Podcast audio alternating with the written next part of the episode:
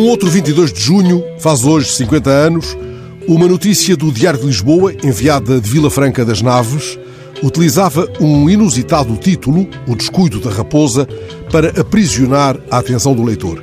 Não muitos anos passados, integrei um grupo de jornalistas levados em excursão a provar amêndoas, enchidos e vinho a Torre de Moncorvo.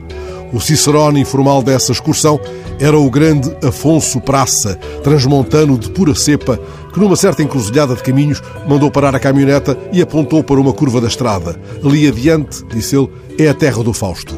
Na verdade, o autor de Para Além das Cordilheiras está registado em Vila Franca das Naves, Conselho Trancoso, não obstante ser a voz corrente que nasceu em pleno Oceano Atlântico, a bordo do paquete Pátria, durante uma viagem para Angola, onde viria, aliás, a ser um dos timoneiros da banda Os Rebeldes.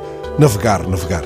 Mas qual foi, afinal, o descuido da raposa que deu notícia em Jornal Nacional faz hoje precisamente 50 anos? Transcrevo-o a breve do Diário de Lisboa. É pouco para animar uma povoação, mas a morte de uma raposa com a boca na botija, ou seja, com o focinho no galinheiro, encheu de falatório o vizinho lugar de Moimentinha. Encarregou-se da proeza o dono das aves, Sr. João Diniz, agricultor. A raposa por lá andou há dias, pilhando ora uma, ora outra galinha, mas finalmente descuidou-se e fez barulho. Era o que o Sr. Diniz esperava. A caçadeira, apontada de perto, não falhou. Na mesma edição do Diário de Lisboa, anunciava-se que o curso de jornalismo passava a ter em Espanha, nível universitário. Algo que vinha sendo muito reclamado também pelos jornalistas portugueses. Defendendo a medida, o bispo de Saragossa considerou que felizmente passavam os dias de um jornalismo realmente exercido quase sempre por literatos que, em muitos casos, desconheciam o tema que estavam a tratar. Passou o tempo em que o jornalista só precisava, para sê-lo, de uma lança, de uma adaga e de um coração valente, sentenciou o prelado espanhol. Meio século passado, jornalistas encartados para a precariedade deram nota do resgate, há dias, em Famalicão, de um cão que afinal era uma raposa.